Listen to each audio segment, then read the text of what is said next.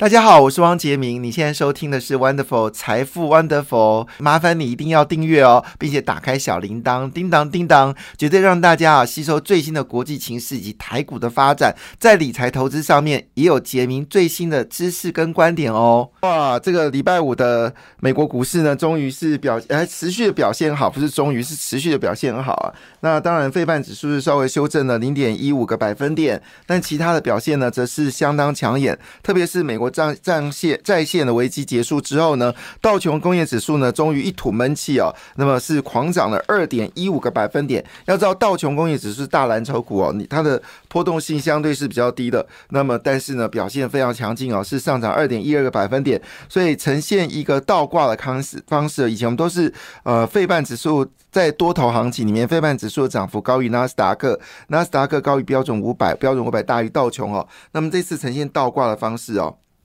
怎么倒挂上市呢？就是呃，费半呃道琼呢是上涨了二点呃二点一二个百分点哦，涨了七百点哦，七百零一点一六点哦。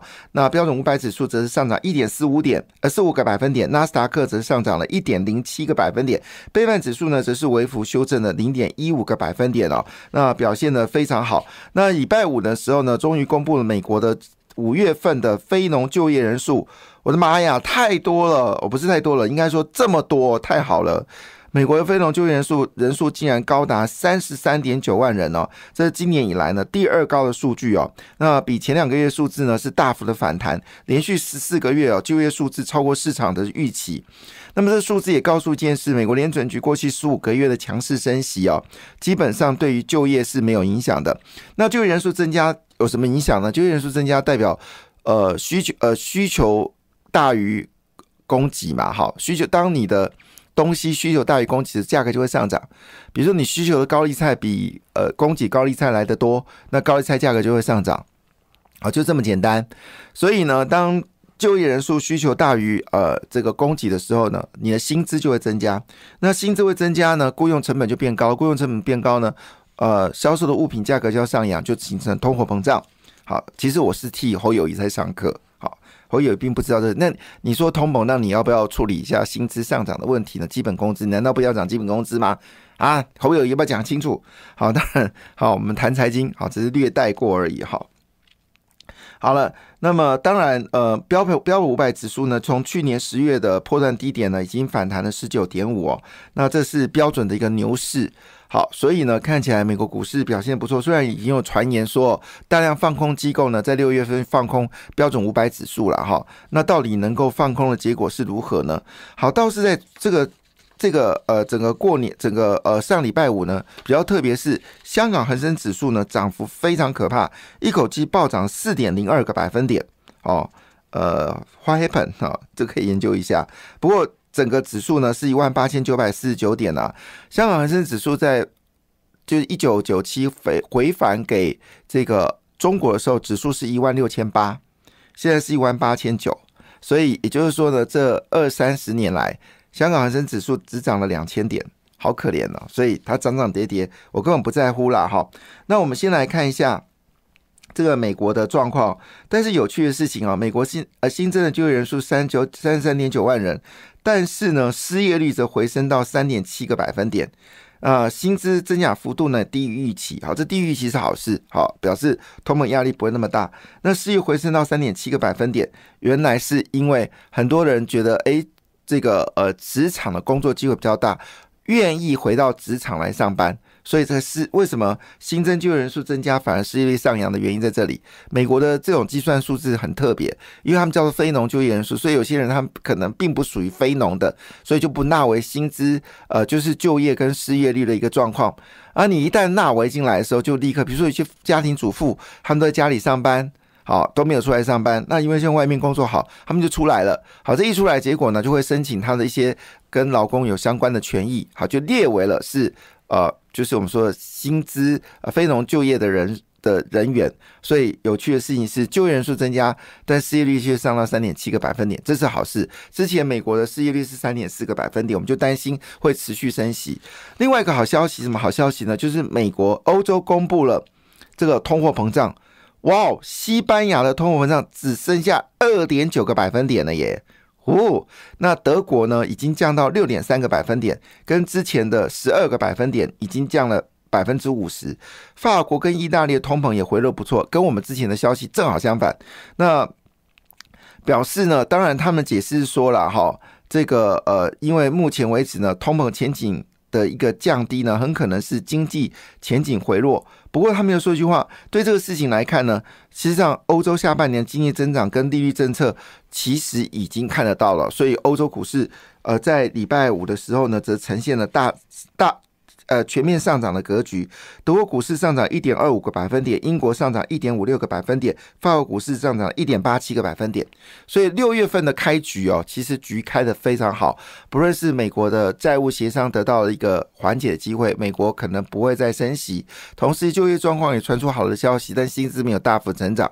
而欧洲的通货膨胀呢，则呈现一个稳定的状况。所以这个开局开的非常漂亮。好了，那当然，呃，整个恐慌指数呢也大幅的缩小啊，就是缩小。那这一次其实涨的股票呢，都属于比较中大型的股票，小型股都没有表现了。那最近呢，美国的罗素小型指数呢，已经开始有机会往上走高了，意味着美国经济呢有落底回升的一个状况。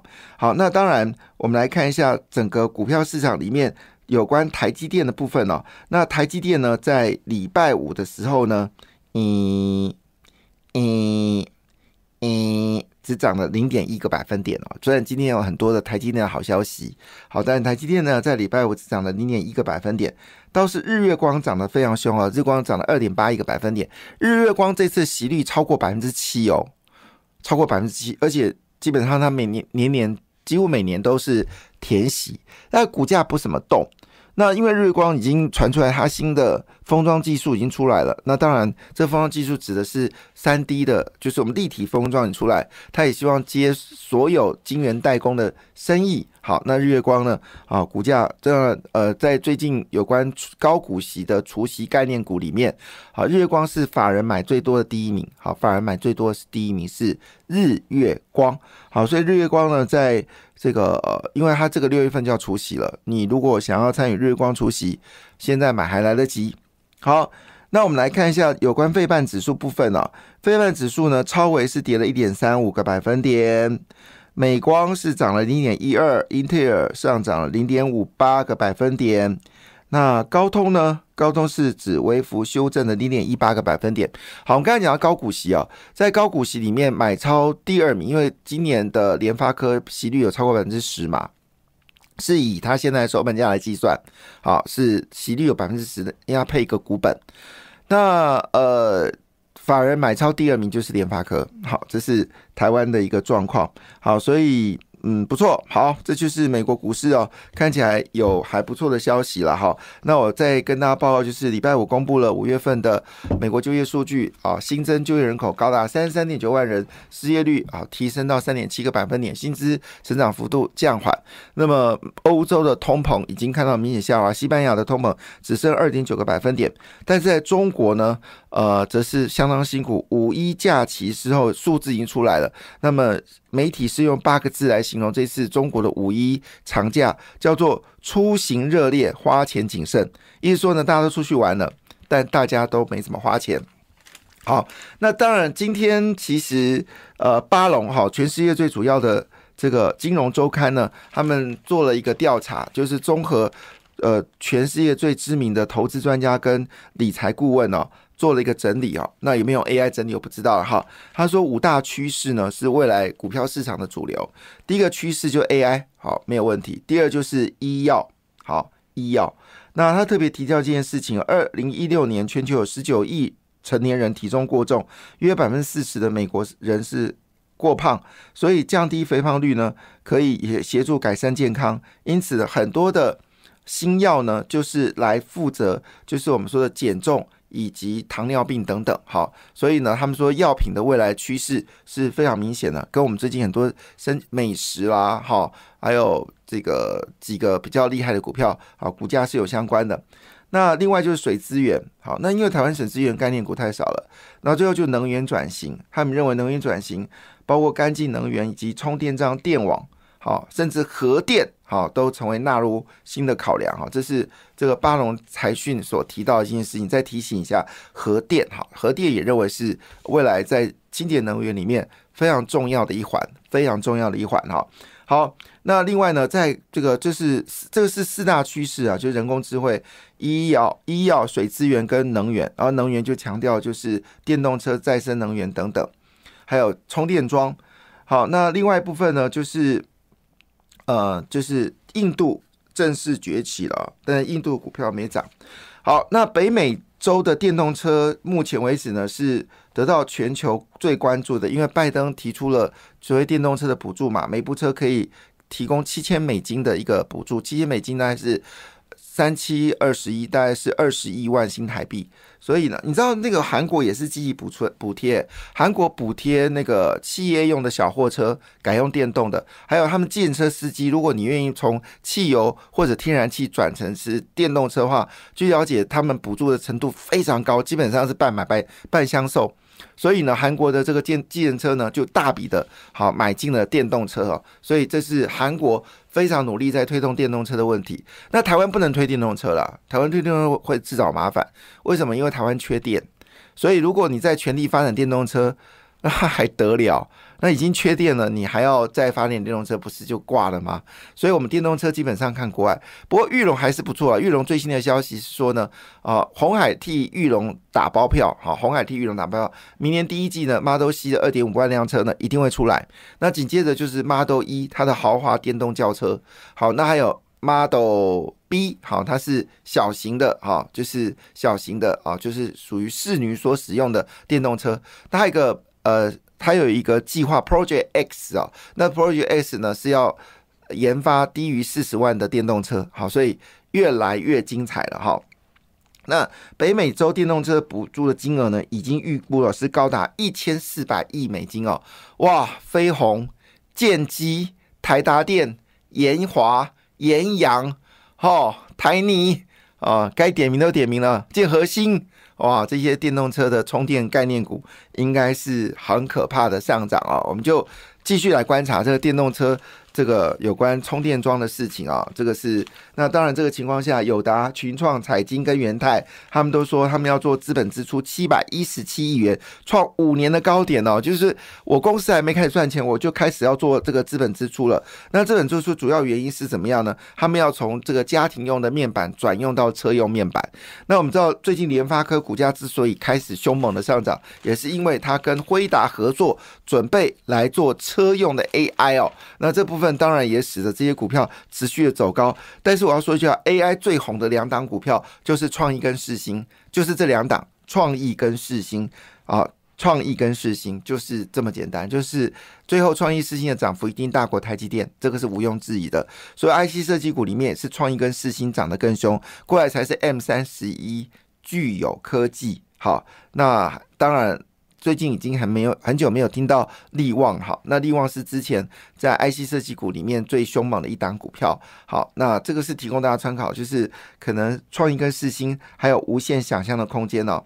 那创意从最低点九百二十块已经涨到一千四百二十五元，那更低点是三百了哈。点如果你在去年 创意跌到三百多块的时候买进的话，恭喜你，现在已经赚了五倍了哈，太可怕了，四倍三四一折。四星呢已经到一六五五了哈，虽然礼拜呃上礼拜五双方两档股票都下跌，而且跌的蛮重的哈，但这个是趋势啊，不会改变。好，另外伺服器相关概念股最近也有一些动作哈，那特别是广达、微影哈，也都有股价上涨。那另外呢，就是普瑞跟南电，好，这是零组件部分哦。哦，南电也要除息了，好，利息好像有，哎，我们赶快赶快来看这个消息啊。那这个就是六月份要除息的概念股有哪些呢？哎，我可是有准备的，它在哪里的？给我找一下下哈。那么六月份其实有很多股票都会呃进入到除息嘛，好，来找到了哈。那反而买超第一名呢是日月光，好。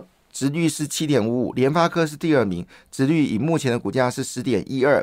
过来是新权三二六四的新权，股价五十八块五，那反而买超第三名。好，这周一周买超，那利息是五点九八。好，另外就是联阳，好，联电的子集团三零一四的联阳，股价是一百一十三元，它的值率五点三一。个百分点，这是目前法人周买超第四名啊。南电是第六名，好，那现在股价呢是三百零八块，值率是五点八四。